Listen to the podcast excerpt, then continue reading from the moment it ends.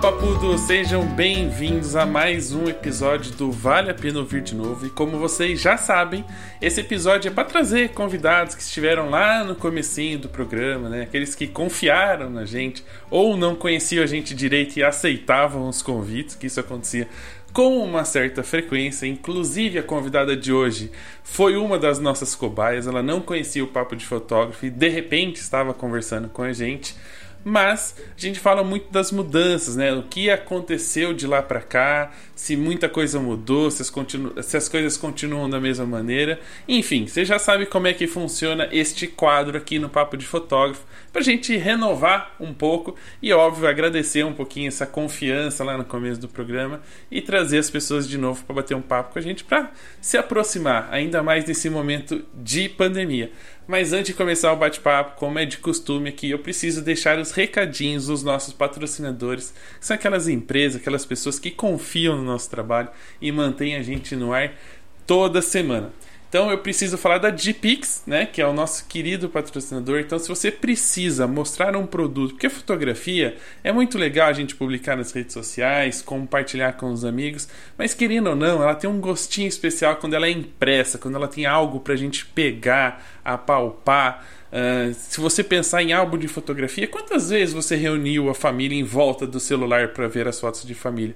Eu acredito que poucas vezes, mas um álbum sempre tem história para contar. Então acesse agora de PixPro com.br e conheça toda a linha de produtos, porque não é só álbuns, é artigos para decoração, foto presentes e tem novidades muito bacanas. Eu já fiz o meu pedido e vou trazer aqui assim que chegar, mostrar para vocês lá no Instagram, nos stories, de uma novidade muito legal e que eu tenho certeza que você vai conseguir colocar ela em alguma coisinha aí no seu trabalho e oferecer para o seu cliente. Combinar então de pixpro.com.br o segundo patrocinador, nossos queridos patrocinadores e participantes, apoiadores, seja lá qual nome que a gente queira dar, é a AV Makers. Então você, fotógrafo, que está querendo desenvolver o seu olhar, desenvolver sua técnica, em, ingressar em outra área. Se você é fotógrafo de casamento, quer aprender a fotografar em estúdio, ou você é fotógrafo de estúdio, quer aprender a fazer vídeo, acesse agora a plataforma da AV Makers, porque lá tem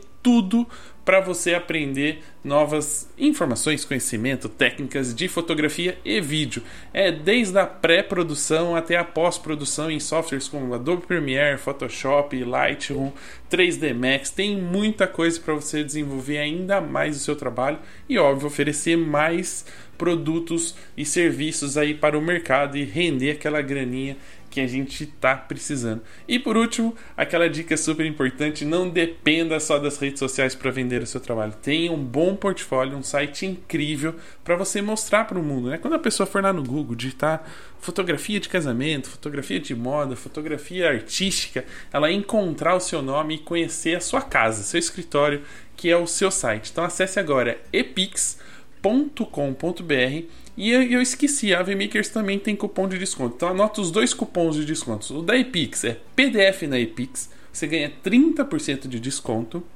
E na AVMakers você ganha 40% de desconto usando AV PDF 40. Ou seja, além de ouvir o papo de fotógrafo, ter muito conteúdo bacana, um bate-papo descontraído sobre fotografia, você ainda ganha descontos. Acesse lá no site do Papo de Fotógrafo, no post desse episódio, tem os links lá para você aproveitar se você não conseguiu anotar. Dado o teu recadinho, feito o jabá do dia, vou trazer nossa convidada que há seis anos estava lançando o seu primeiro livro e hoje vem com muita novidade. Eu quero saber tudo o que está acontecendo na vida dela. E recentemente eu tive a oportunidade de ser entrevistado por ela para falar sobre paternidade e outras coisas. Então, Tananã, vou trazer aqui. Dani, seja bem-vinda de novo ao Papo de Fotógrafo. Querida, muito obrigada. Obrigada pelo convite, obrigada pelo espaço. Olá, todo mundo que está nos ouvindo, nos escutando, dando também um pouquinho do seu tempo aqui para gente para nossas informações. Muito obrigada. Seis anos, hein, Rafa? Seis anos. Eu tô, eu tô craque na escolha dos convidados, porque sempre quando eu escolho, eu tô escolhendo quase na semana do, do aniversário do episódio. Sem querer, eu nem olho. Sério? Eu falo assim, poxa, eu podia convidar tal pessoa. Aí eu vou ver, A gente acabou de completar seis anos no dia 25 de janeiro. Nossa. Seis anos fez a sua participação. Que legal, não, também que legal que o Papo de Fotógrafo já tem mais de seis anos, né? Isso também mostra uh, a consistência do programa. Também fico muito feliz de poder voltar para também reforçar o sucesso do programa. Fico super super feliz. Se não for consistência, é insistência deste apresentador. Insistência que seja de ambos, né? Porque eu também ainda tô aqui, então eu também tô aqui insistindo. Muito bem, Dani. Eu não posso deixar de perguntar, de começar esse bate-papo perguntando: você ainda põe as pessoas no pântano ou coloca velas em cima delas, assim, no ombro e tal? Rafa, depois desses seis anos, já, olha, já aprontei bastante, assim. Já teve uma aluna, coitada, que eu engessei ela e depois eu descobri que não se ingessa. Pessoal, não ingessem. Ela não conseguia tirar o gesso do cabelo. Depois eu fui descobrir que o gesso era super tóxico. Ficamos três horas quebrando o gesso do cabelo, enfim. Nesses seis anos já aprontei muito com as pessoas.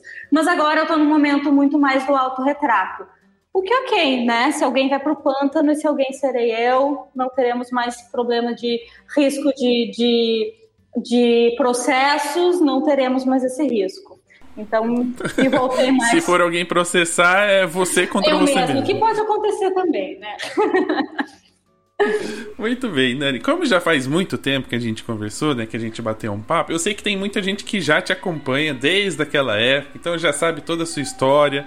Se não sabe, eu recomendo ir ouvir o Papo de Fotógrafo de 2015. Medo. Que assim, eu, não, medo duas vezes, porque assim, eu quando eu ouço esses episódios, é legal que assim, eu percebo quanto a gente desenvolveu esse lado comunicador, né, entrevistador, porque a gente fazia umas piadinhas muito ruins durante, o, durante o bate-papo, atrapalhava a conversa bastante, mas era divertido, né? Eu, eu, eu ri de algumas coisas que a gente conversou no nosso bate-papo.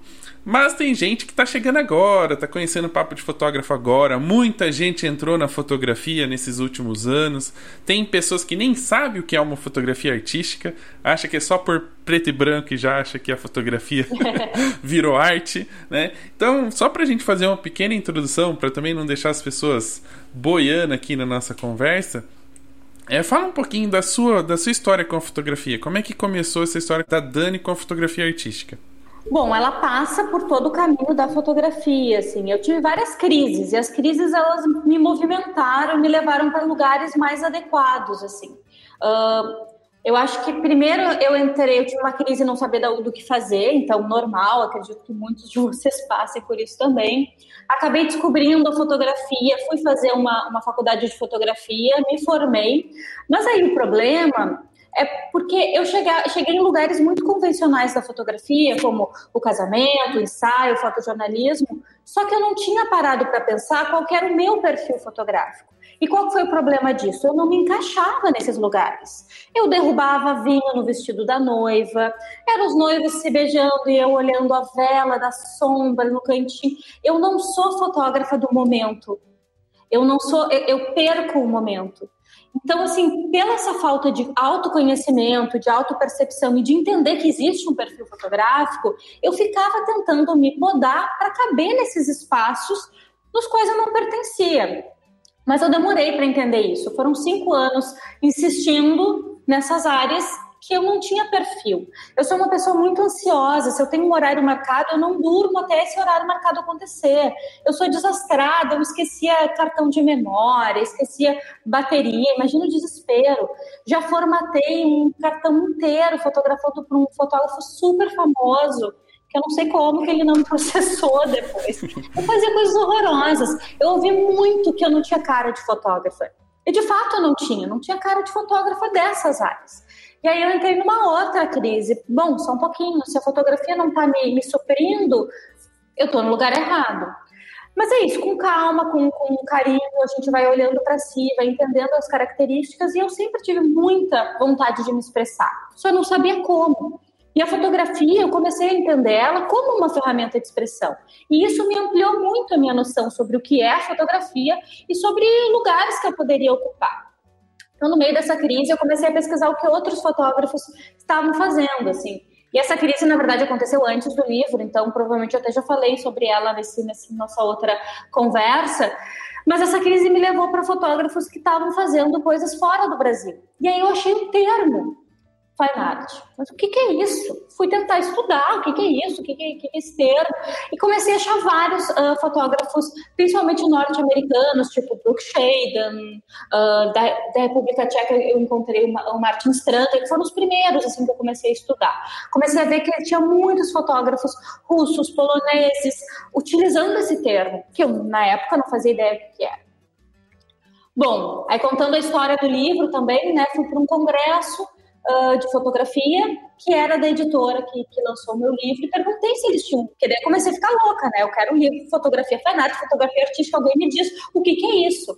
E eu chegava nos lugares para procurar sobre fotografia artística, nas livrarias, não tinha nada.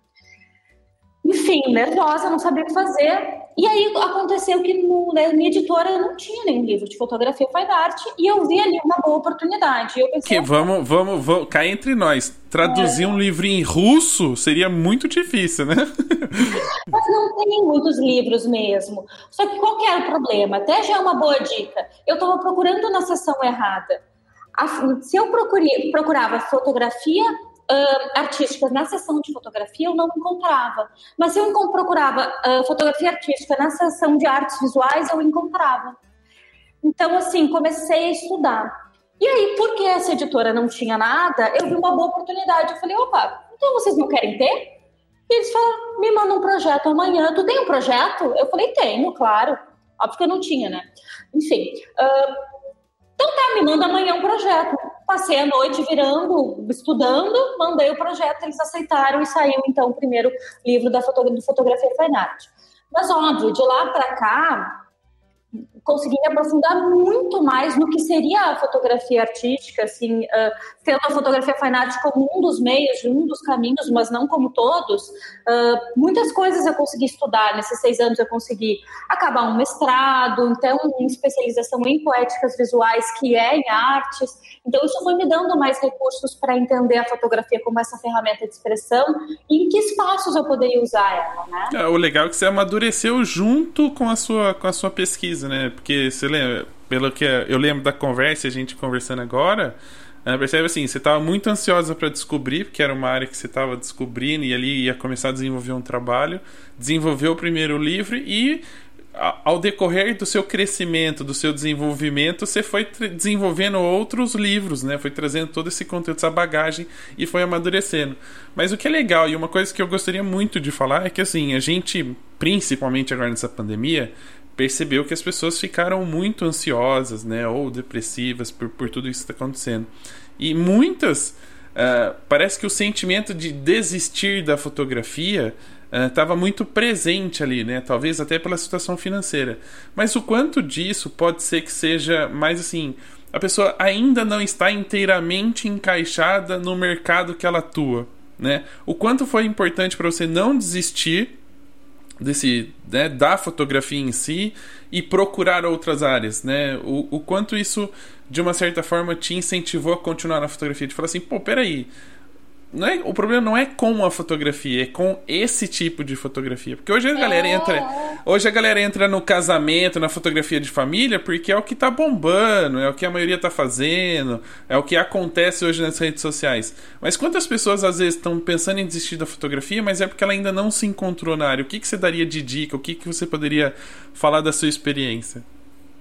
Ah, isso acontece um monte, né, Rafa? Eu acho que a minha, assim, ó, o meu melhor conselho, baseado na minha experiência, é tu prestar atenção em quais são as tuas características, quais são os tuas, uh, qual que é a tua personalidade. Inclusive, gente, porque isso foi tão importante na minha trajetória, que eu criei um mapa. O mapa ele é um projeto de orientação que tem ali no meu site, onde tu pode, inclusive, fazer um teste de personalidade que te ajuda essa primeira noção, assim, óbvio, não quero botar ninguém em caixinhas fechadas, mas, por exemplo, eu te pergunto ali se tu é uma pessoa mais introspectiva ou extrovertida.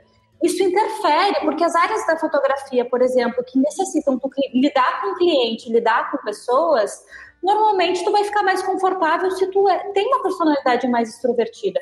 Não quer dizer que tu não, não possa ocupar esse lugar se tu for uma pessoa mais extrovertida, mas tu vai te sentir mais confortável. Então, Eu acho que a primeira, primeiro passo é tu entender que características são essas. Depois buscar áreas da fotografia que de alguma forma abracem essas características. E foi assim que eu fiz também. No momento que eu comecei a entender que para mim a expressão era importante, a pesquisa era importante, um, o experimento era importante, a materialidade era importante, eu fui buscando áreas da fotografia que tinham essas características. E aí foi muito bom, porque daí tu consegue desenvolver uma carreira de fato, e uma carreira importante, com propósito, né? Não um trabalho que tu vai fazer ali sem meio saber o que que tu quer, mas quando tu faz, tem uma carreira com propósito, as coisas fazem mais sentido, né? O fazer faz sentido. É, eu até vou dar meu depoimento aqui. Eu fiz o teste lá para saber eu, se eu tava no lugar certo, né? Mas deixa eu ir lá fazer o teste pra ver se eu tô.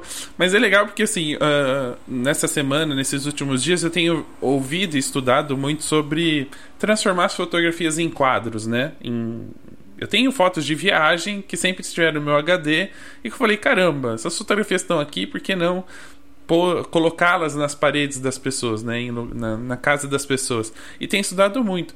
E aí quando eu comecei a estudar e comecei a observar como é que se comporta esse mercado, eu falei, cara, não é que eu, eu acho que eu gosto disso, de poder sair de casa, fotografar paisagem, né, uh, coisas mais abstratas e, e, e meio que me livrar dessa coisa de ter que atender, ter que vender, ter que fazer o tratamento das fotos, ter que fazer pós-venda e publicar no Instagram e cuidar das.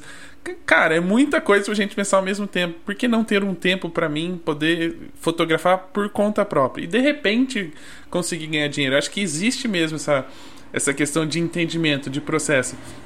E ouvindo o nosso bate-papo de seis anos atrás, a gente percebe muito que você estava nesse processo, assim, de, de falar: olha, realmente já me encontrei, é isso que eu vou desenvolver, é isso que eu vou atrás. Como é que foi durante esses seis anos manter essa, esse caminho, esse percurso?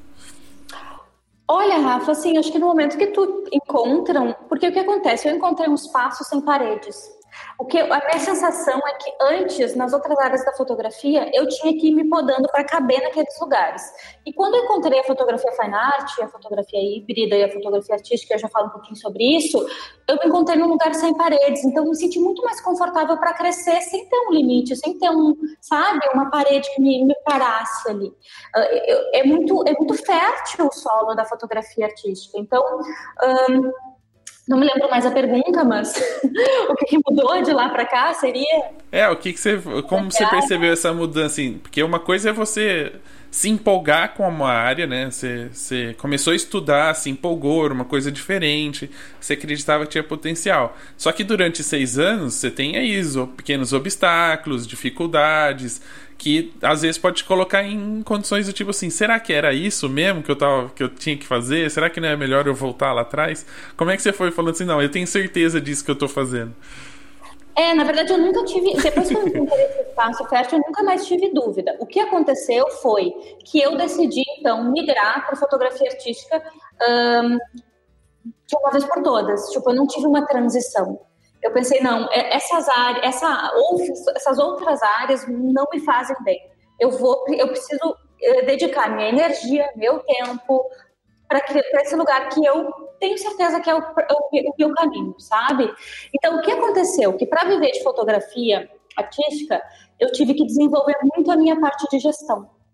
Então, isso foi uma grande coisa que eu não esperava, nem tinha nem pensado muito, mas para que eu pudesse rentabilizar esse tipo de fotografia, eu tive que também entender que não é só sobre a produção, que é sobre uh, a parte de marketing, que é sobre a parte de, de administrar as coisas em geral, que é sobre a parte do financeiro, que eu funciono como uma empresa e que eu preciso cuidar de todas as áreas da minha empresa. Então, essa parte de gestão de carreira, ela acabou tendo que ser desenvolvida para que eu pudesse dar conta de ocupar essa área que eu entendi que era uma área adequada para mim. Então, acho que isso foi uma coisa que eu não tinha nem ideia, mas que foi eh, teve que ser desenvolvida junto, né? Que vem junto com essa, com essa área da fotografia artística. E uma coisa que você falou naquela, naquele bate-papo, pessoal, desculpa se eu vou sempre usar esse termo, esse gancho de ah, a gente conversou. Se você não está entendendo o começo da história, vai lá, ouve o primeiro episódio de 2015. Medo, continuo com medo. Desconsidere as piadinhas ruins durante o bate-papo, mas tem um conteúdo super legal. Então eu volto porque ou vale a pena ouvir de novo é justamente essa retrospectiva, né, da gente perceber as mudanças, se é que mudou alguma coisa, e algumas coisas continuam a mesma coisa. Você usou uma frase muito legal que acho que define muito o seu trabalho ou a maneira com que você vê a fotografia. Você falou que não é um trabalho, é um estilo de vida. Como é que você transformou isso, essa questão do fine art? Uh, parece uma embaixadora da marca, né? Tipo assim, marca fine art é, é, a Dani, porque ela tá sempre ali falando sobre esse assunto. Mas você falou que é um estilo de vida. Como é que você implementou isso no seu dia a dia? Como é que ela faz parte uh, que você não considere tanto assim um trabalho? Rafa, várias coisas para falar sobre isso. A primeira é que eu não me considero embaixadora do termo FENAT. Inclusive, o meu primeiro livro, eu já, já saiu de linha, eu não vou fazer de novo, justamente porque muitas das coisas que eu abordo nesse livro, eu já repensei, eu já trabalho de uma forma diferente.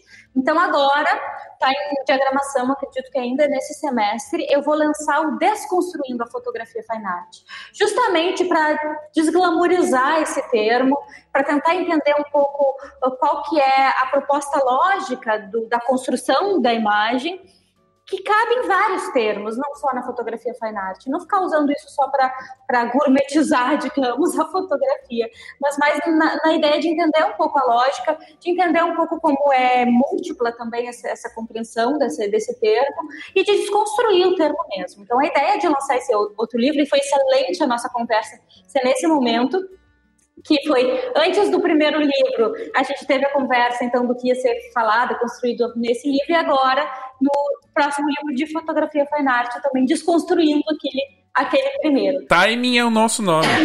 Timing maravilhoso.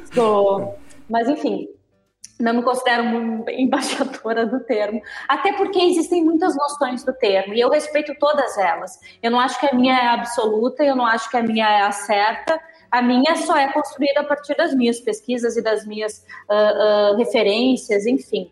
É, o que eu, a minha proposta é sempre mostrar da onde vem essa minha construção, mas de forma nenhuma de bater o um martelo que a minha é a certa ou que o que eu estou dizendo é absoluto. Então, é importante entender as multiplicidades né, de leitura. É, e até, é até legal a gente falar isso porque a gente ouve muito, a gente tem o costume de usar muitos termos para definir a fotografia, né? Então você fala hoje de fotojornalismo, que era um, um termo muito usado para jornais mesmo, para mídias, né? Para contar, documentar ali um acontecimento, um fato. E que de repente, por um fato, por alguma coisa, de repente se estava usando esse termo na fotografia de casamento. É? Do tipo, ah, eu não faço pose, eu não mando nada, eu sou um fotojornalista, eu sou um documental. Aí você tem a fotografia autoral, que era uma fotografia mais, digamos, artística, mais uh, livre, e que de repente também foi para dentro da fotografia de casamento. Então a gente acaba, às vezes, criando algum termo que bloqueia um pouco o crescimento da fotografia, né? Por que não fazer uma fotografia artística, uma fine art dentro do casamento? É, eu acho assim, ó. Eu acho que. Uh Sempre depende de quem fala em que contexto. Se tu contextualiza e tu tá dando a tua percepção e tu consegue defender essa percepção, tá tudo certo, né? Não é possível a gente achar que o fotojornalismo brasileiro eh, tem as mesmas bases do que o fotojornalismo, sei lá, francês. O, o contexto importa muito, porque uh, enfim, a, a, percepção do, do, do, próprio termo e da própria área muda. Então, acho que se tu tem claro quem está falando e qual contexto, em que contexto que está dizendo, e a pessoa justifica por que está usando, está tudo certo, assim, na minha opinião. Eu, eu, eu, sou, eu sou um pouco chata de desconstruir os termos, sabe? é, diz, vamos desconstruir, porque senão a gente fica muito preso e, e rotulado nas caixinhas fechadas. E, e, e eu tenho muita tendência de hibridizar também os processos, então, enfim. Eu, eu tenho uma tendência de, de tentar frase pronta e, e, e termo concreto. Eu, eu sempre busco algumas algumas bases para tentar dissolver isso, inclusive nos livros, assim. E já que a gente está falando deles, vamos lá. Em 2015 a gente estava gravando o um programa, você estava praticamente lançando o primeiro livro. Hoje estamos gravando, né, mais um bate-papo, retomando toda para entender qual o que, que aconteceu nesses últimos seis anos. Você já está preparando o quarto livro, ou seja, uma saga do Harry Potter já está quase pronta.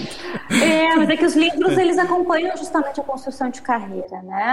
Porque logo depois da fotografia fine art, eu comecei a me aprofundar bastante na questão de pesquisa e eu comecei também, eu comecei a transbordar para a fotografia impressa. E aí que nasceu a fotografia híbrida. Né? A fotografia híbrida é a mistura da fotografia impressa com o que eu chamo de técnicas, não técnicas e gestos. O que, que seria isso? Técnicas seriam aquelas técnicas formais que a gente consegue uh, estudar, como desenho, pintura, bordado, enfim. Não técnicas seriam mais, por exemplo, enferrujar, Ontem mesmo tinha uma, tô com uma aluna que está fazendo fotografia com slime. Então, umas coisas, isso não é uma técnica, né? Isso é uma não técnica. Então, tipo, tudo pode ser, pode ser misturado desde que tu tenha esse propósito, esse significado. E gestos, o que eu chamo é de passar a fotografia por algum tipo de experiência. Então, enterrar, uh, enfim, botar fogo, enfim. Uh, isso também não é uma técnica, por mais que tenha alguns cuidados que tu vai também percebendo ao fazer, mas é mais uma questão de processo. Então, uh, o que aconteceu foi que eu também tive um, um momento de vida muito difícil, onde eu tive que ficar 200 dias separada do amor da minha vida, e isso fez com que eu tivesse que trazer a minha fotografia do digital para um físico, porque eu queria que aquela fotografia passasse, sofresse aquilo que eu estava passando e sofrendo. Então, isso fez com que eu, a minha pesquisa aprofundasse muito na fotografia híbrida. Agora, inclusive, vou lançar um curso sobre fotografia híbrida e, inclusive, a fotografia híbrida ele era só para o Brasil e ontem saiu o lançamento. Olha o timing. Olha o timing. O lançamento do fotografia híbrida para o mundo, porque agora eu passei ele para minha editora, para Chiado Books. Eu tinha lançado independente. Isso também, gente, assim, não dá para a gente ficar esperando o outro comprar nossa ideia. A gente tem que dar um jeito de fazer ela, ela nascer. Então esse é o. Ah, e hoje em dia com essa questão de crowdfunding, ah, essas coisas da, da, é mais fácil tirar os projetos do papel. Foi assim que nasceu Fotografia Híbrida, foi com, em 2018, lançado totalmente independente, acabaram as minhas, as minhas exemplares, eu então passei para a Shadow Books, porque daí eu consigo vender uh, internacional. E agora eu estou fazendo, inclusive, uma, uma promoção só para o pessoal do Brasil, com valor um pouquinho mais abaixo, com um pouquinho de carinho, a própria mãe que vai embalar lá do Brasil, mandar para vocês. Então, os 70 primeiros exemplares vão ser nessas condições. Quem está fora do Brasil pode comprar pela Shadow Books. E o ano passado eu lancei o A Luz da Janela, que não consegui nem fazer um lançamento oficial. É, por causa função da pandemia, enfim, eu tinha uh, programado também de voltar para o Brasil para poder ver todo mundo, lançar, enfim, conversar. Adoro fazer uh, o olho no olho nessa hora do lançamento. Não pude, tive que lançar virtual, ok, a gente entende. Mas ele foi lançado ano passado e agora, esse ano, se tudo der certo, Desconstruindo Fotografia Fine Art, acredito que aqui no, no primeiro semestre a gente ainda consiga lançar ele. E não sei ainda como serão os lançamentos oficiais. Veremos, conquistaremos. É, eu acho que do, dos fotógrafos que eu conheço, que eu tenho mais acesso, acho que você é a pessoa que mais produz livros na, assim, no top, né? Que sempre que tem alguém é, daqui uns dois, três anos, entre cinco e seis anos de produção de livro, você praticamente sai um por ano. Não, mais ou menos, porque o Desconstruindo a Fotografia Fine Art, ele começou a ser produzido depois do Fine Art. O que, que aconteceu? Ele foi precisando amadurecer. E aí o fotografia híbrida chegou assim, ó, um tapa, assim, foram dois anos de fotografia híbrida, dois anos de A Luz da Janela e, do, e quatro anos de Desconstruindo. O que acontece é que eu começo muitos ao mesmo tempo. Então eles estão em várias fases de, de, de produção. Agora eu não estou fazendo nenhum, então acredito que a gente vai dar um intervalo um pouco maior até o próximo, né? Acredito eu. Uh, mas eu tenho um, olha só, nada a ver com fotografia, mas eu tenho um de prosa poética que está finalizado, que fala um pouco sobre a minha história os, os meus encontros com a minha família, com a minha filha, enfim. E talvez ele acabe entrando aí nesse espaço entre os livros de fotografia. Então, são cinco livros em seis anos, se não é um por ano quase. Calma, lançado, ainda nem foi corrigindo, calma, Não, calma. Vai tá pro, tá, você tá na linha aí, tá na linha. Mas vai, se a gente tirar esse, você vai ter quatro livros em seis anos, dá praticamente um ano e meio por, por livro. É. Então, Mas, Rafa, também foi uma coisa que eu acabei descobrindo que eu amo fazer, que é escrever. Porque na época do Fotografia Fine Art, eu ainda era completamente insegura, ainda sou, a gente sempre tem as autossabotagens, né, que vem, mas um, eu, eu era muito insegura. Naquela época eu fazia um mestrado e eu tinha um, um orientador muito abusivo psicologicamente, e ele fazia eu acreditar que eu não podia escrever. Então eu tinha muito receio 30 pessoas revisaram o livro, eu não eu me achava que eu não, não era coerente, que, que, que, eu começava a falar sobre uma coisa acabava sobre outra. O que é verdade, mas eu aprendi a revisar e, organizar essas, essas, essas, um, essas fraquezas, ou posso chamar de fraquezas, enfim. E eu comecei a gostar muito de escrever. Então, isso também foi uma coisa que eu acabei descobrindo a partir da fotografia fine art. A fotografia fine art me abriu isso, me, me presenteou com, com essa habilidade, né? E aí é uma, uma observação, eu sei que aqui não está na pauta esse assunto, mas só esse comentário que você falou do, do professor abusivo aí, né, de um, de um que, que de uma certa forma te, dá, te deixava com medo de produzir livros. Hoje a gente está vivendo o mundo da internet, né? Então hoje você produz alguma coisa, coloca lá na internet para receber likes, comentários. E a gente sabe que a, o não like, né? Quando a gente não tem o número de likes esperados, ou até mesmo alguns comentários meio odiosos de haters, né? Que, que a gente vê crescer uh, aos montes na internet, é o quanto isso pode influenciar hoje, por exemplo, de, sei lá, a pessoa começa na fotografia, publica uma foto e não tem alcance de likes que ele gostaria, ou alguém faz uma crítica que às vezes nem é uma crítica construtiva, porque não tem argumento, é simplesmente eu não faria assim, eu não gosto. O quanto isso pode realmente assim deixar as pessoas preocupadas ou pensando em desistir da fotografia? O quanto você percebe que esse tipo de ódio, né, que, que existe ou de não, não valorizar o início de carreira de outros profissionais pode influenciar na, na, desmotivação da pessoa de não continuar na fotografia ou na área que ela gostaria de atuar? Ah, eu acho que influencia 100%, né, Rafa? Com certeza. O que eu posso dar, assim, de, de, de orientação para Eu tenho um perfil bem de orientadora, eu quero resolver a vida de todo mundo, tá? É insuportável, eu sei.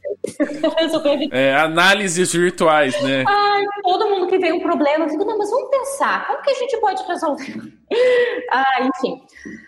Mas isso é bom, porque eu também de lá para cá descobri essa habilidade, que é uma das coisas que eu mais amo fazer, que é o meu programa de mentoria. Amo, porque essa parte de orientação, eu adoro essa orientação individual, porque antes eu dava aula para grandes turmas, mas essa coisa de conhecer individualmente o problema de cada um e poder ajudar de uma forma mais eficaz, para mim, é, é uma das áreas que eu mais gosto.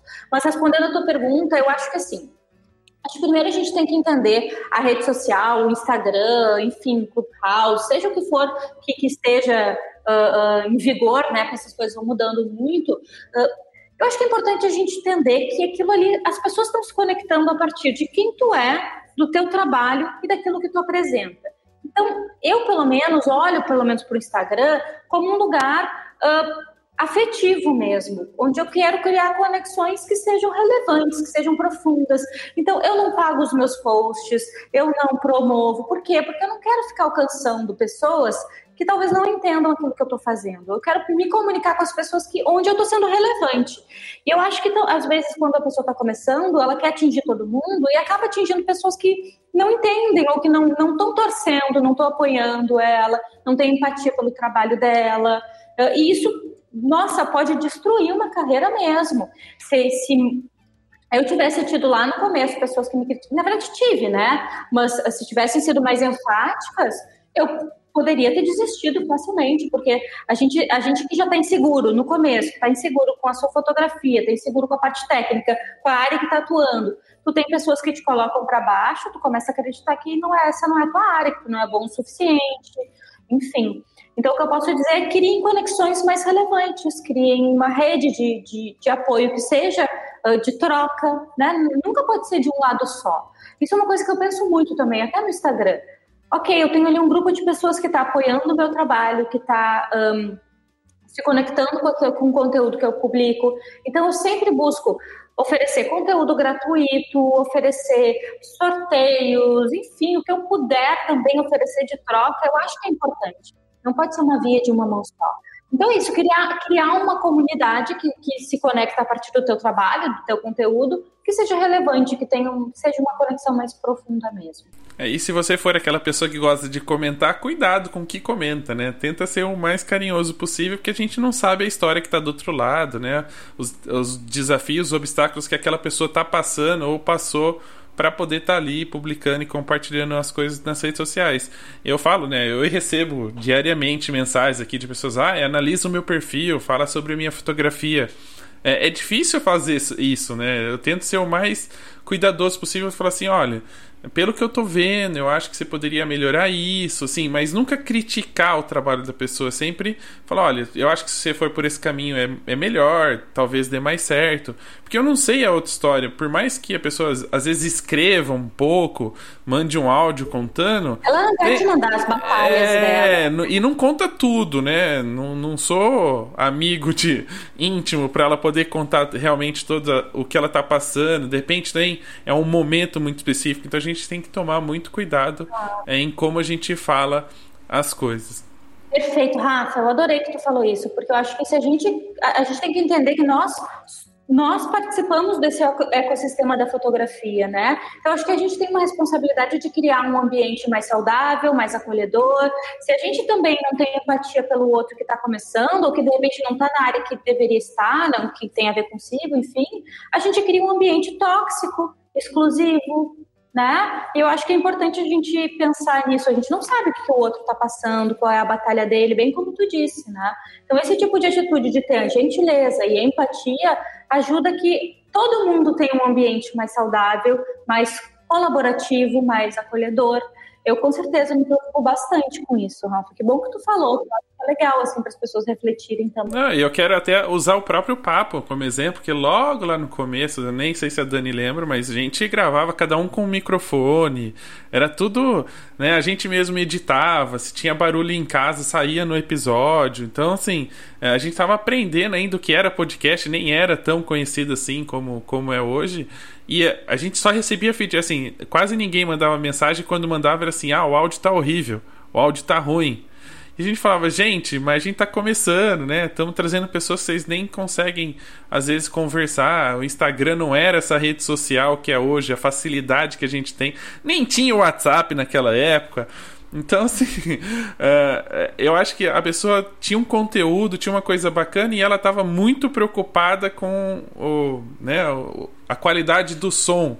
Eu sei que é, é, é um problema um, um podcast ter um áudio ruim, mas era um começo, era um projeto novo. Imagina se eu, se eu tivesse desistido lá no terceiro ou quarto episódio, né? Se eu não tivesse insistido.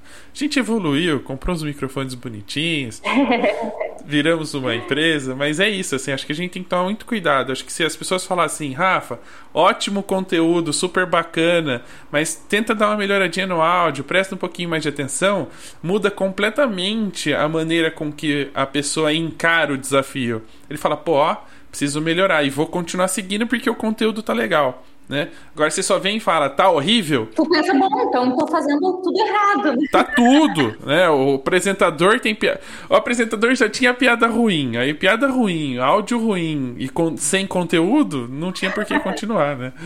Então, cuidado com o que a gente fala e como a gente fala.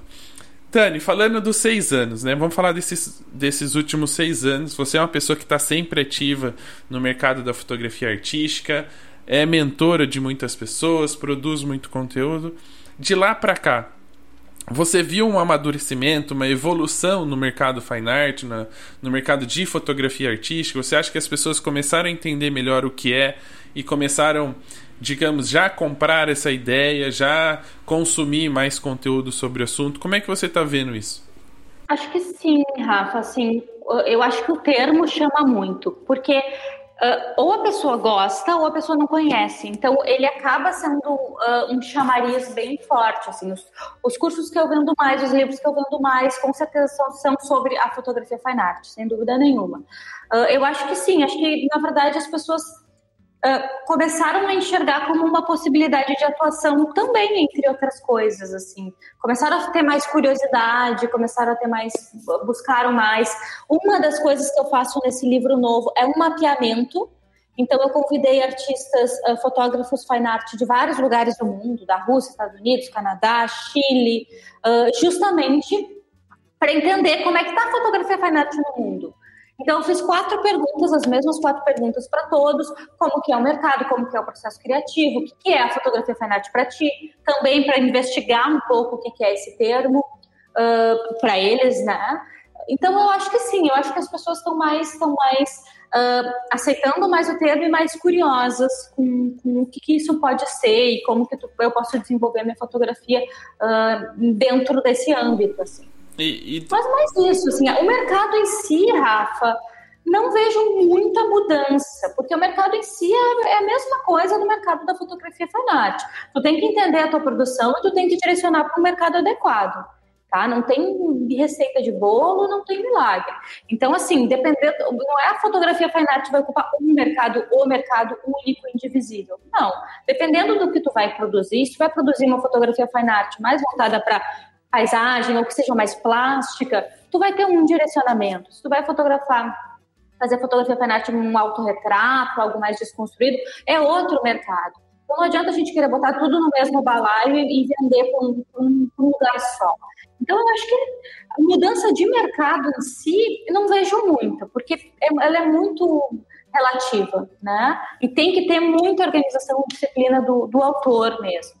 Então, não vejo muita mudança de mercado. Talvez da aceitação dos fotógrafos em, em, também atuarem nessa área. E, e, aí, perguntando, essa questão dessa bagunça do que é fine art, da definição da palavra, né? Que cada um acha que é uma coisa, um acha que é papel, outro acha que é impressão, outro acha que é fotografia de autorretrato, outro acha que é paisagem, enfim, cada um tem uma usabilidade. Você acha que talvez essa bagunça no nome, né? Essa cada um usar de uma, de uma forma, acaba atrapalhando um pouquinho o, o entendimento do leigo, da pessoa que vai consumir isso numa exposição, num livro, num quadro?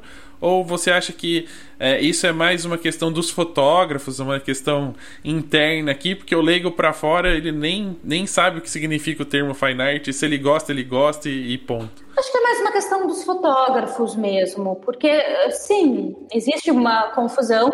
Eu no meu livro separo entre belas artes, que seria a tradução uh, uh, do termo mesmo, a fotografia fine art e a impressão fine art. Mas sempre respeitando que existem outras noções para além dessas três que eu estou trazendo, né? Então, é, eu acho que é mais entre os fotógrafos mesmo. Para o leigo, ele vai estar mais curioso para saber o que, que, é isso e tal. Acho que tenha mudado muito, não, Mesmo porque se a gente não consegue explicar para o fotógrafo, para o leigo, então, nem se fala, né? Assim, tu tem tempo, senta aqui, vamos conversar.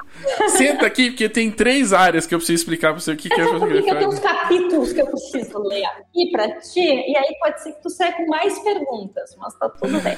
E aí é lógico, quando a gente fala de seis anos, a gente fala de um processo de mudança, né? De amadurecimento, seja na vida pessoal ou na profissional.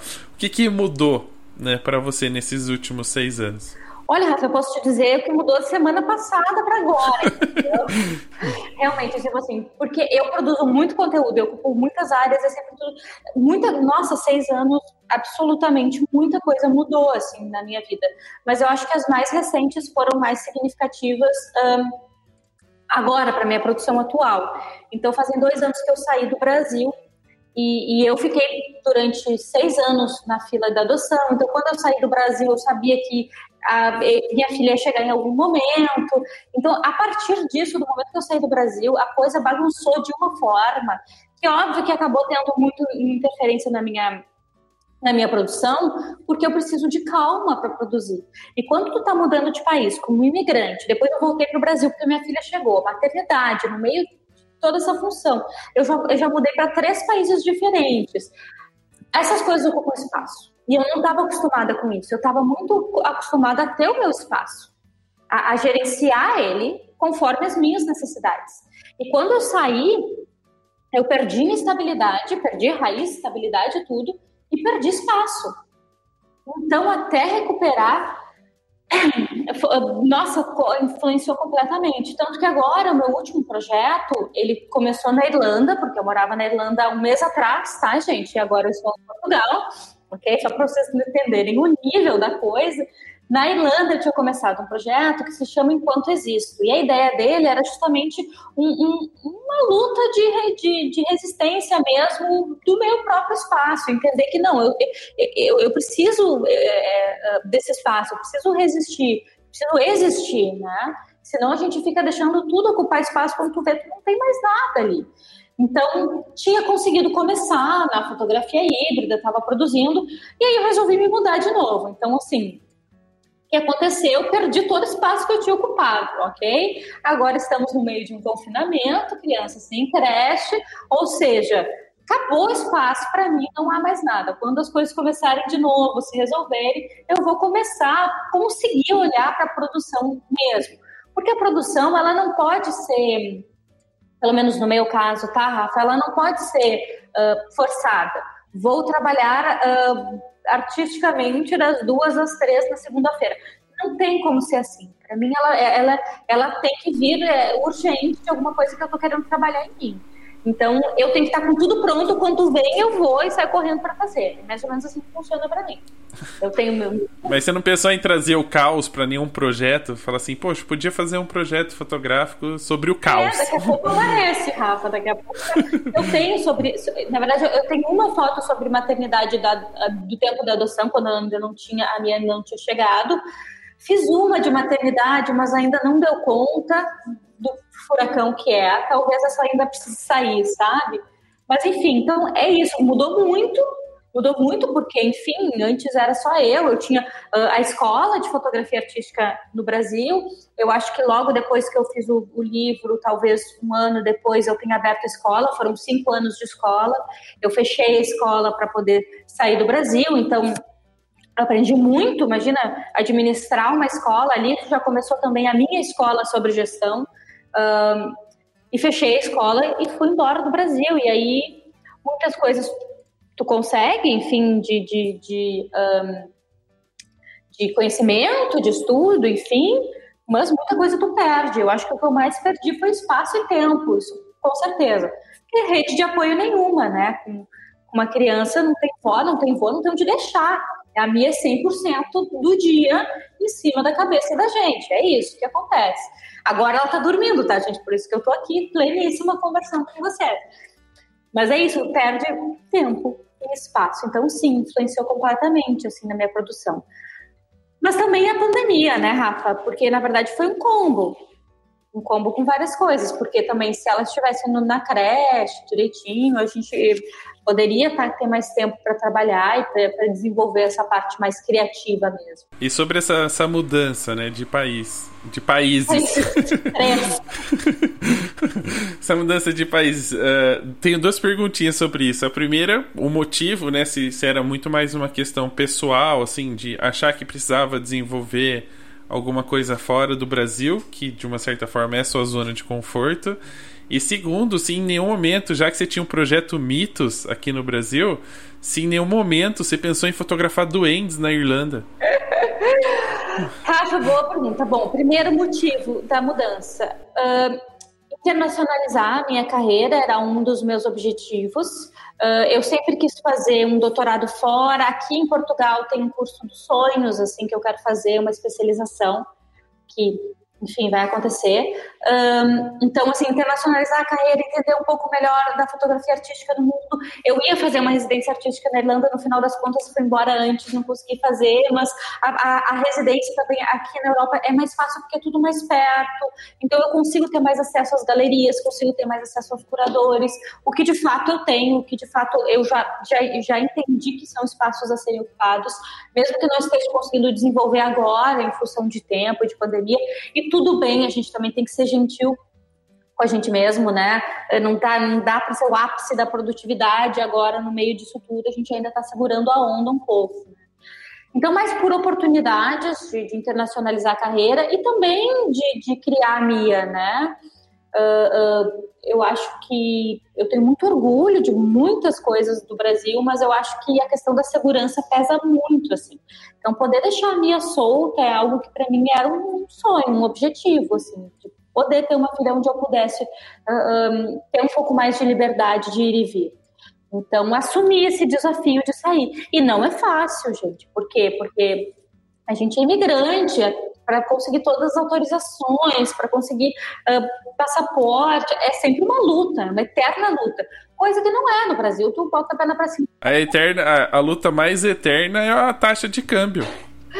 Nem me fale. Esse assunto por ladinho. É, não, com certeza, isso interfere 100% assim, nos rendimentos, mas, enfim, eu estava disposta a fazer essa mudança pensando nos benefícios que viriam a partir dela. Né? Então, esse foi o motivo. Qual que era a segunda pergunta, Rafa? Da sessão, da sessão de fotos com os doentes. Ah, sim. Então, gente, a Irlanda é a coisa mais linda. Tu, assim, ó, cada esquina tu tropeça num, castelo abandonado, cheio de musgo em volta, a coisa mais linda. É o lugar no mundo que mais tem ruivos exóticos, coisa mais linda do mundo. Mas aí aconteceu duas coisas na minha carreira. Número um, eu comecei a problematizar essa coisa da ruiva, branca, magra. Uh, e, e, eu comecei a olhar para o meu trabalho anterior e eu vi que eu estava reforçando um discurso que eu não concordava. Eu estava colocando as minhas fotos, muito inspiradas, obviamente, numa pintura renascentista, barroca, enfim. Eu estava reproduzindo discursos de padrão que eu não concordava. Então, uh, isso também me trouxe muito para o autorretrato, né? Uh, para poder também enxergar visualmente também aquilo que eu estava produzindo. Então, isso fez me afastar um pouco das intérpretes de forma geral. Uh, até penso em buscar, talvez, uh, se, se, isso for uma questão mais forte, buscar trabalhar isso dentro da produção, enfim. Mas isso estava me incomodando muito. Então, acabei não, não trabalhando essa parte ali na Irlanda. E daí tem outra coisa, né? Quando a gente começa a trabalhar as nossas questões pessoais, o externo, ou seja, o castelo bonito, nem sempre faz sentido. Isso foi uma coisa que aconteceu. O castelo abandonado, lindo, maravilhoso, não fazia sentido para as questões uh, que eu estava querendo trabalhar. Então ele não encaixava. E eu não vou fotografar o castelo pelo castelo, porque não é o meu processo criativo. Eu acabei não fotografando ninguém no pântano da Irlanda. A próxima vez que for para Europa, a gente marca, vai lá e eu entro na água lá no pântano na Irlanda. Não, não vai querer, meu amor. É pra caramba. A gente dá um jeito. uh, e aí, dentro desse processo, você resolveu ir para Portugal. Óbvio, você já falou por conta do, do, do conteúdo e do, do, mestrado que você pode fazer aí, né? Da, da formação que você pode ter. Mas dentro desse processo todo, a gente fala muito de autoconhecimento, né, de desenvolvimento da expressão, do que a gente está sentindo, do que a gente busca, de todas essas coisas que envolvem muito o eu de dentro e o, o eu de fora pandemia, né? Temos um momento que ali uh, que ninguém da nossa era vivenciou, pelo menos em algo parecido, né? Por mais que a gente tenha alguns surtos. Como é que é essa relação de pandemia versus autoconhecimento versus criatividade? Como lidar com a pandemia? Como lidar com o eu interior e ainda ter criatividade ou desenvolver a criatividade para produzir algo, ou pelo menos para se manter aí um pouco vivo, né, um pouco animado, alguma coisa para tirar um pouco dessas angústias, anseios e ansiedades que a gente estava vivendo. Como é que você lidou nesse momento na produção de até mesmo de autos retratos, porque foi o que a maioria hoje, o que a maioria durante todo esse processo acabou Sim. utilizando para expressar tudo isso que estava passando. É, não é fácil, né, Rafa? Mas não é fácil para mim, não é fácil para ninguém. Eu acho que, que uh, pesa bastante, pesa bastante também no nosso emocional de estar tá ali disposto a, a, fotografar. Eu tive muitos alunos que não quiseram mais fotografar, não conseguiram mais, e muitos que ficaram extremamente produtivos, porque encontraram na pandemia uma oportunidade justamente para olhar para si, para usar a fotografia como esse meio de expressão. No meu caso, na verdade, o que uh, atrapalhou mesmo, posso dizer. Foram algumas, algumas coisas que eu tinha para lançar e para fazer, de cursos, enfim, e também a questão do tempo, porque com criança e pandemia não dá, é muito mais difícil. Mas o que eu fiz foi Lá na Irlanda, o que estava acontecendo? Os finais de semana, muito frio, confinamento, não, não dá para sair de casa, a gente ficava enclausurado em casa. E aí a depressão começa a ocupar espaço, ocupar espaço. E eu falei, não, só um pouquinho. Eu tô com a minha família aqui, então agora eu vou usar os finais de semana para retratar a minha família. E aí nasceu um outro projeto que se chama IATO, que dá para ver ali no meu, no meu site, que é retratos, são retratos de família. Então eu fazia assim, eu montava o fundo e eu deixava o dia inteiro o fundo. Às vezes pegava uma minha pelo pescoço, assim, fazia uma foto, porque daí é óbvio, né? Às vezes não queria, enfim, acordava meio com sono, pá, ia fazer uma foto, já estava com os figurinos todos ali, ali. E aí a sensação de estar vivendo alguma coisa me ajudou muito com esse início de depressão que começou de fato a ocupar espaço. Então essa foi a forma que eu arranjei de tentar dar uma volta mas cada um vai ter uma estratégia, né, Rafa? Seja olhar para os autorretratos, seja daqui a pouco pegar imagens antigas e ressignificá-las a partir das, das questões de agora, né? Levar até para a própria fotografia híbrida, pegar imagens que já estavam impressas ou de outras pessoas, enfim, cada um vai ter uma parte, uma estratégia, né, para conseguir sobreviver nessa, nessa, nesse período. Mas assim, o que eu posso dizer é, não se cobrem, ninguém vai conseguir estar produtivo, uh, uma alta produção nesse momento. Tem muita coisa que a gente tem que ficar ali uh, quebrando pratinho e dando conta. Então, façam aquilo que, que, que funciona para vocês, né? Acho que é bem por aí. É, uma outra coisa que eu percebi assim, por um, por um certo tempo, principalmente no começo dessa pandemia, eu também não tinha muita vontade nem de gravar podcast. Eu não estava me sentindo bem comigo e não acharia justo uh, fingir ou fazer algo que entregar para a galera algo que não estava não tava rolando, né?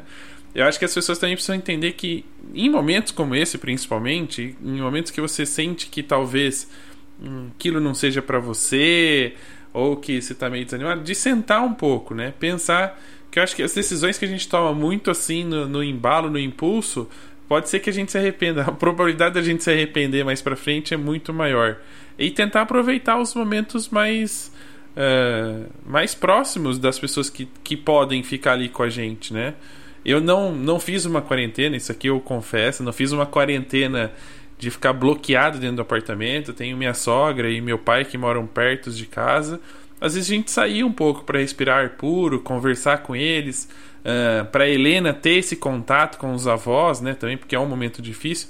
Mas eu acho que isso ajudava mais eles que estavam ali sozinhos, que não, que né, não tinha ali muito o que fazer durante o dia, de ter ela ali para olhar, para brincar, para conversar, fazia muito bem a eles. E, e, ver que isso fazia bem a eles fazia bem para a gente, né? De, de se sentir um pouco mais tranquilo, assim, não tão enclausurado.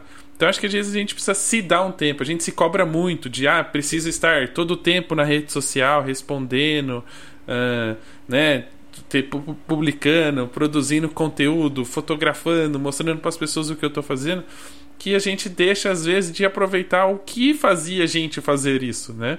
O que, que me faz fotografar? Qual é o motivo pelo qual eu fotografo? A gente não se dá mais esse tempo, a gente está fazendo tudo no automático. Então, quem conseguiu uh, usar isso a favor, de entender essa pausa forçada, eu acho que conseguiu lidar um pouco melhor com toda a situação. Mas teve pessoas que, infelizmente, é, foi muito crítico, assim, acho que já passava por um período difícil e aí vem esse vem mais, sabe quando você quer sair da onda que está rolando no mar, assim, ó, vem outra onda e não deixa você levantar. Então acho que a gente precisa, pelo menos aqui, né, como pessoas e, e, e trabalhar um pouco a empatia de entender o outro lado e, se puder, dar uma mão ali, esticar uma mão para levantar a pessoa do mar ali, para não deixar as próximas ondas continuar passando por cima. Então a gente tem que tomar muito, por isso que a gente falou no começo, tem que tomar muito cuidado em como se fala, como se faz as coisas, principalmente nesse último ano, né, que a gente tem passado grandes dificuldades. Tá todo mundo exausto já, né, Rafa? Tá, tá bem, bem cansado. E aí dentro desse processo todo, né, livros, projetos, você tem aí entrado no mundo do conhecimento, no mundo de compartilhar conhecimento muito forte. É curso atrás de curso. Como é que tá essa essa preparação, assim? Como é que você arranja tempo de fazer livro, de preparar curso, de ensinar, de gravar, de... Como é que é todo esse processo? Qual que é o fluxo? Eu acho que é a organização, né, Rafa? Tu entender quais são os teus objetivos e, e, e se organizar.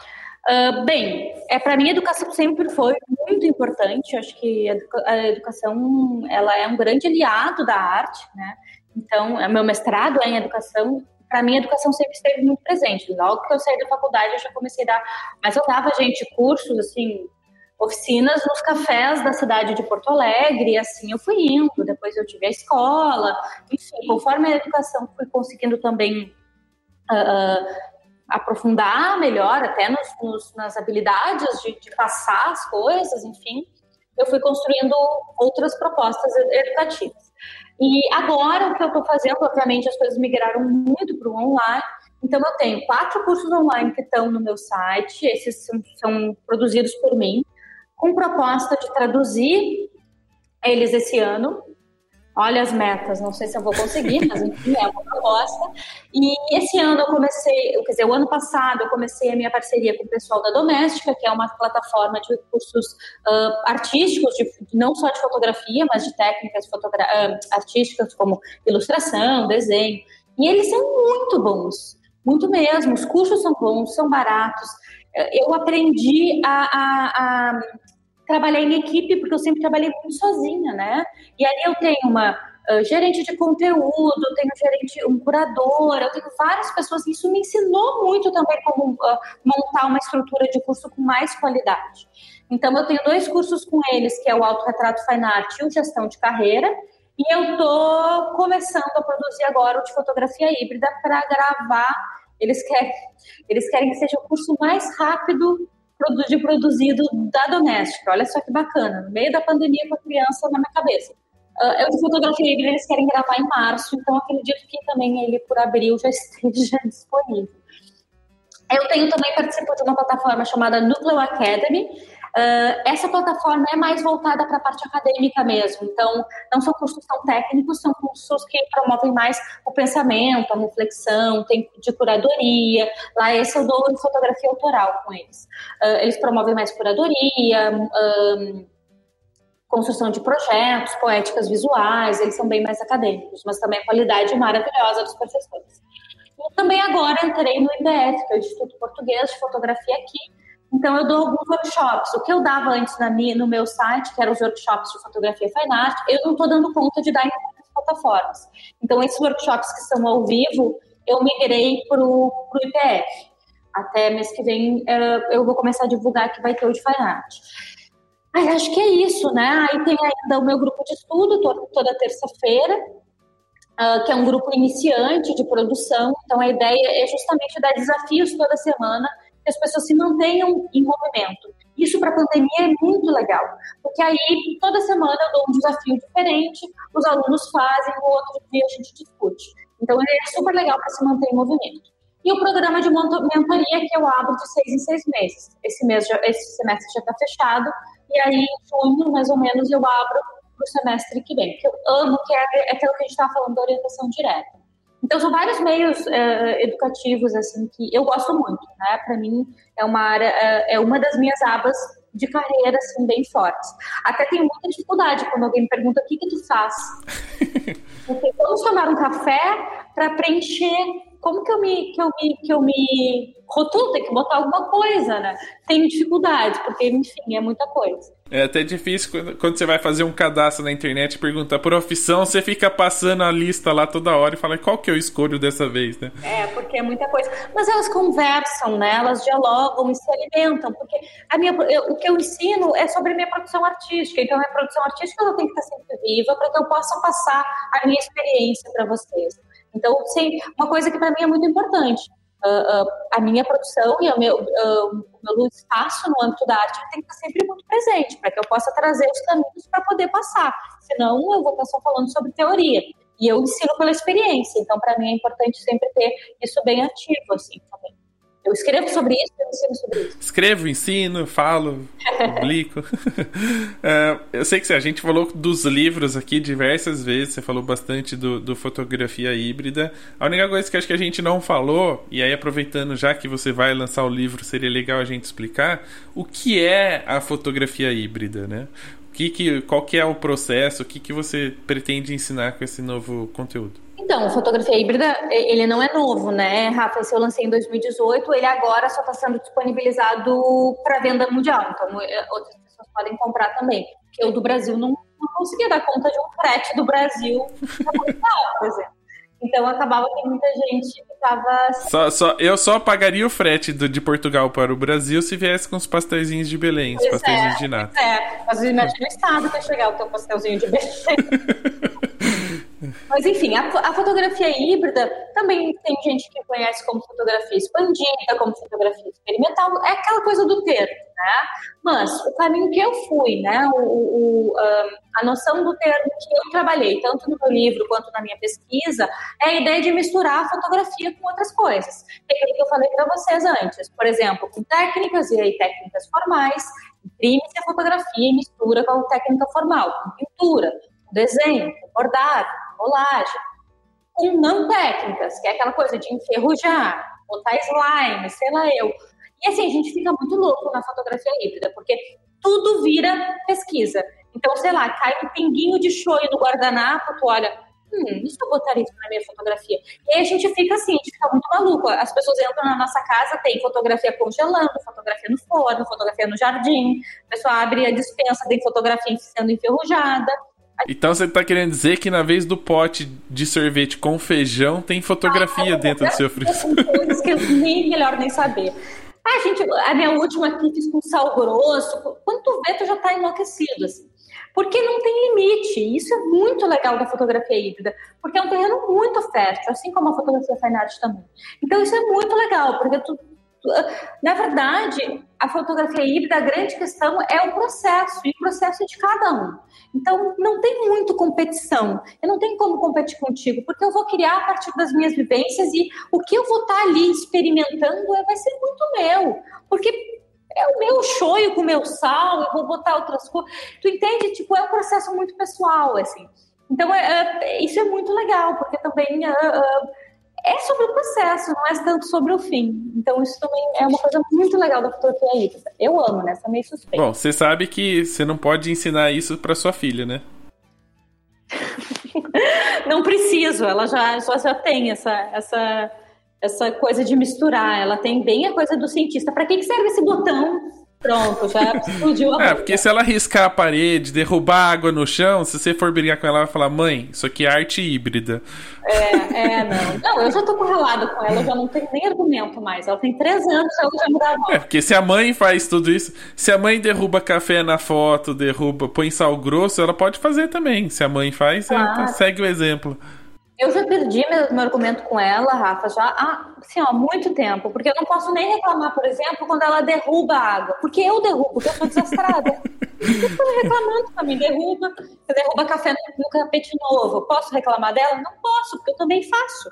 Então é isso. Já, já perdi essa, essa guerra aí, já nem entrei. Na verdade, quem está ensinando mais sobre fotografia híbrida para você é ela. É, ela tá me Ela que te mostra as possibilidades. Mas isso é sobre descoberta, né? Porque tu pensa, hum, se eu botar isso com isso? É mais sobre, sobre a ação, sobre o processo, sabe?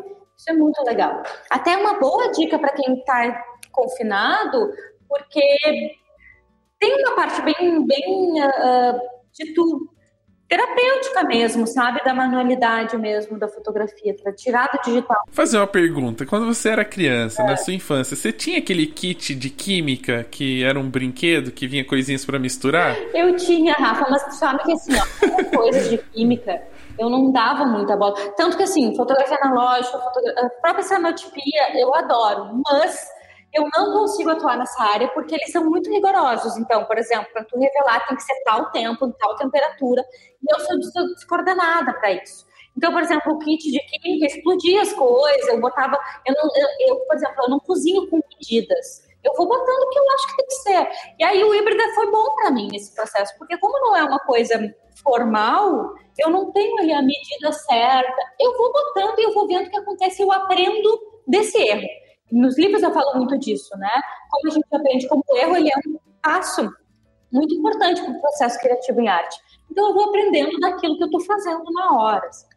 Adeus. É uma receita, é, é uma receita inversa do tipo, quando você faz e vê que ficou bom e descobriu que deu certo, você anota? Nunca, nunca anoto. Foi uma dificuldade horrorosa fazer o livro, porque eu tive que dar, olha, essa gramatura é melhor com tal coisa, porque para dar uma base para as pessoas que estavam lendo. Só que eu não faço nada disso, porque eu vou vendo meio que o que está acontecendo. Então, por exemplo, se eu boto na ferrugem, eu vi que deu uma bolota diferente, bom, vou botar a ferrugem do outro lado. Porque depende de muitos fatores, é muito difícil de tu catalogar isso. Se vocês forem fazer no Brasil a ferrugem, é uma coisa.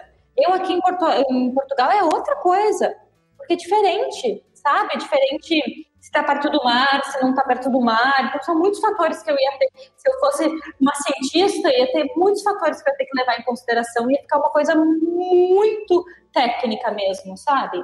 Então, assim, eu dou a lógica. E o objetivo não era isso? Não era isso. Eu dou a lógica. E aí a pessoa adapta na realidade dela, sabe? E falando de novos projetos também, alguma série fotográfica vem por aí? Já tá planejando alguma coisa? Rafa, tu ouviu que eu tô com uma criança de 3 anos sem creche? Ué, não pode ser um projeto de criança sem creche. Como esgoelar 50 maneiras de esgoelar uma criança. Não, tô brincando. Uh, assim, Rafa, tô com esse projeto do, da Doméstica, que eles estão querendo fazer o curso mais rápido da história da Doméstica. Tô achando isso maravilhoso. Madrugadas aí vou eu. Então, tô com esse projeto que tá, que tá ativo. Estou com o projeto de traduzir, então, os meus, os meus cursos, que produzidos por mim. Estou com o projeto do livro do Desconstruindo a Fotografia Fine Art para lançar, então, ainda esse semestre. São três projetos que estão aí rolando. Eu preciso conferir a minha, a minha o meu kit trilogia ou quadrilogia da Dani. o que, que te falta para te mandar? Me manda que falta, Você vê a minha coleção. A cole... Vai ser igual a Barça. Vai ficar um armário só com, com os livros da Dani aqui, assim, ó, o, último, o último vai vir com uma caixinha que é pra botar todos juntos, né, Rafa? Mas assim, ó, em termos de, de fotografia, de produção mesmo, uh, eu realmente preciso de tempo. Eu normalmente me organizo da seguinte forma: eu faço todas as questões administrativas e depois eu vou para a parte criativa. Então, normalmente, as quartas-feiras, que é não está acontecendo, como podemos ver, eu não marco nada. E aí, essa, as quartas-feiras, eu faço esses testes, essas coisas com um pouco mais de calma, sem ter compromissos. Porque, como eu falei, eu tenho luta contra a ansiedade. Se eu tenho um compromisso, acabou, já não consigo mais pensar em mais nada.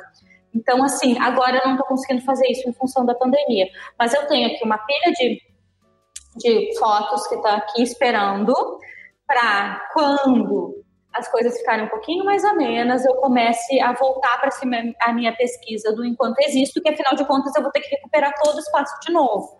Então, então isso vai voltar, com certeza. E ele é um projeto completamente híbrido. Então também já está aí no site, se vocês quiserem acompanhar tanto o IATO quanto o Enquanto Existo, que são dois projetos um, atuais, né?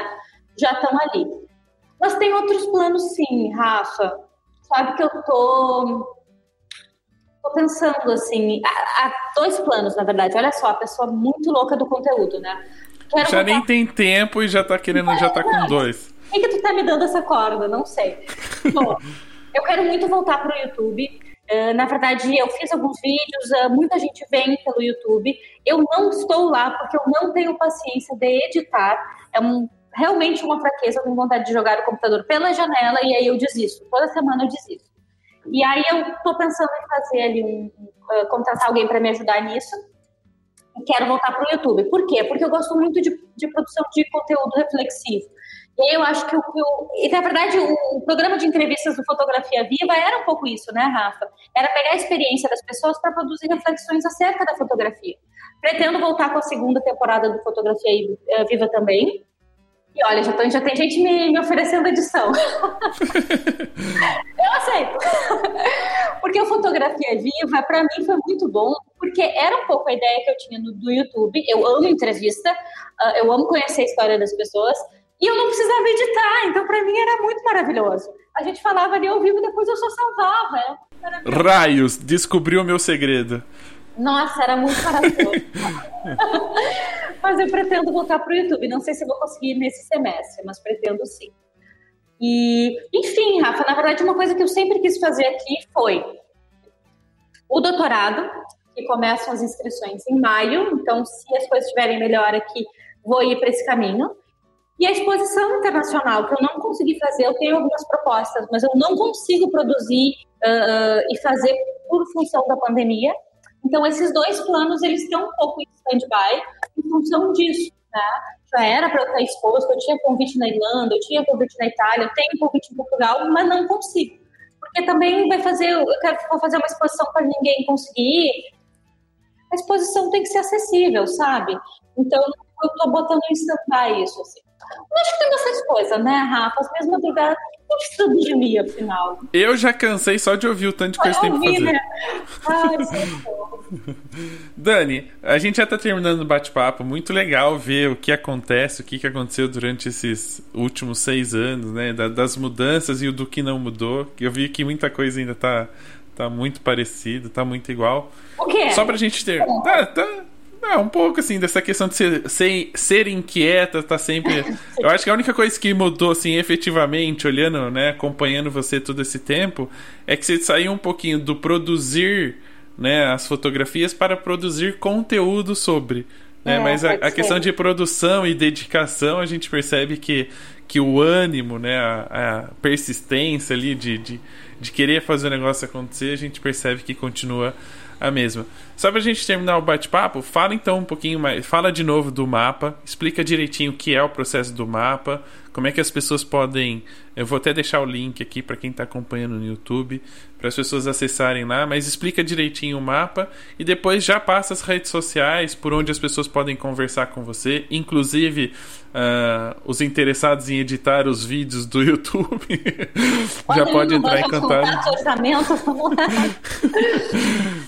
Bom, gente, então assim, o mapa ele nasce dessa minha uh, desse minha paixão mesmo pela orientação, de entender o quão importante é a pessoa se conhecer para se direcionar para as áreas da fotografia e também em produzir conteúdo e, e em oferecer conteúdo. Então o mapa ele tem três abas do conteúdo, uh, três abas de, de de conteúdo. A primeira é o nivelamento. Então, eu separei seis categorias da fotografia que eu acho que são fundamentais para qualquer fotógrafo. Então, técnica, equipamento, edição, conceito, narrativa e gestão. Cada uma dessas áreas tu vai entrar e tu pode pensar, e tu pode ver qual, qual nível que tu tá, se tu tá no básico, intermediário ou avançado.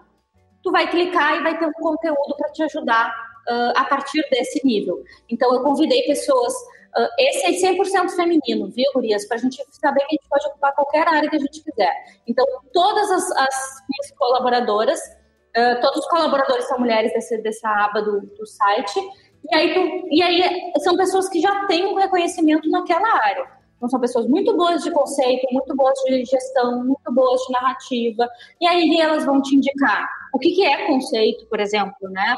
Quais pessoas que tu pode seguir que tem um conceito bem desenvolvido, quais livros, quais cursos. Algumas foram extremamente generosas e fizeram um, PDFs de conteúdo para vocês estudarem. Então, muito rico mesmo. Aí eu tenho uma outra aba que é esse teste de personalidade, então tu vai responder quatro perguntas e vai te direcionar para algumas áreas. Não é 100%, tá, gente? Eu acho que é importante dizer isso. Eu não quero botar vocês em caixinhas. É só um norte. Se é. nem a avaliação da Contigo lá, que você ficava respondendo as perguntas é 100%. Vai te vai... dar, imagina com quatro perguntas eu vou conseguir. Mas é mais um direcionamento, assim mesmo. E para fazer vocês refletirem.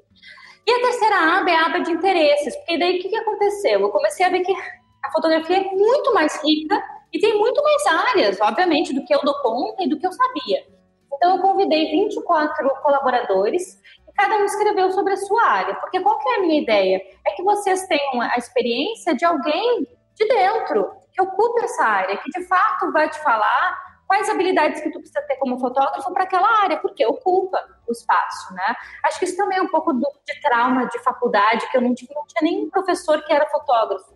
Por exemplo, fotografia ambiental era um biólogo, fotografia de arquitetura era um arquiteto.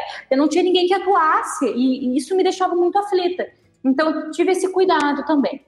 Quero fazer uma segunda etapa do mapa, onde a gente duplique esses, esses uh, 24 áreas de interesse para 50, porque eu sou bem maluca, Rafa.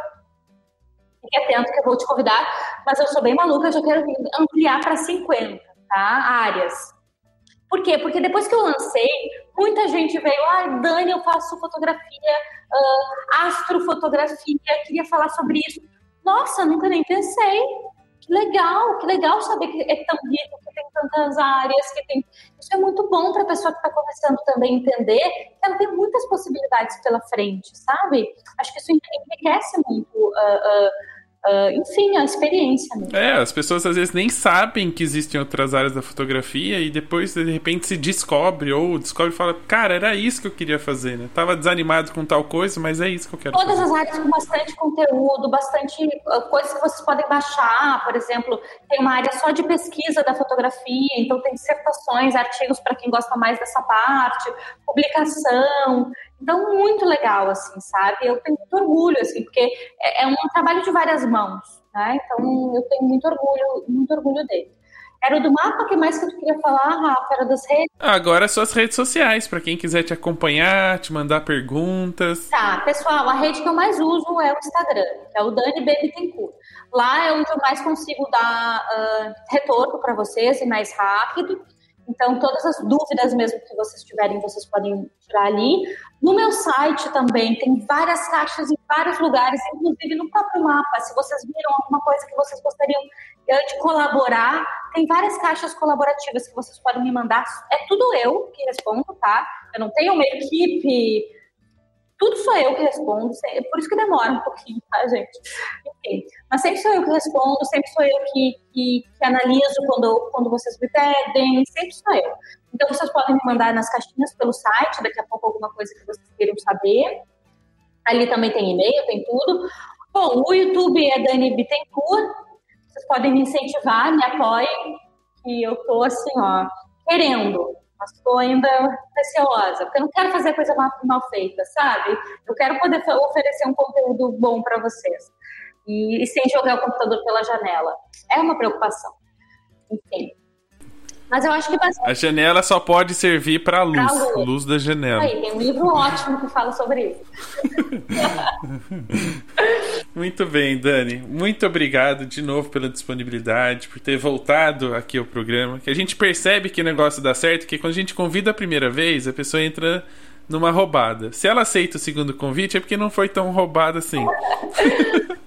Ai, Rafa, obrigada, obrigada pelo convite, obrigada pelo espaço. É sempre muito bom esses espaços de troca para a gente conversar, para a gente também uh, encorajar, estimular as pessoas que estão começando. Também acho que é muito importante que o teu papel é bem, bem importante para o âmbito da fotografia de forma geral. Né? Também indico bastante. E é isso. Obrigada. Eu que agradeço. Então, pessoal, é isso. A gente teve mais um episódio do Vale a Pena Ouvir de novo. Dessa vez com a Dani, que há seis anos atrás tinha aceitado o nosso convite, voltou para contar as novidades e a gente contou tudo. O que aconteceu durante esses seis anos e o que vai acontecer. Eu acho que nos próximos seis meses, porque a Dani faz tudo de uma vez só, então não vai durar seis anos.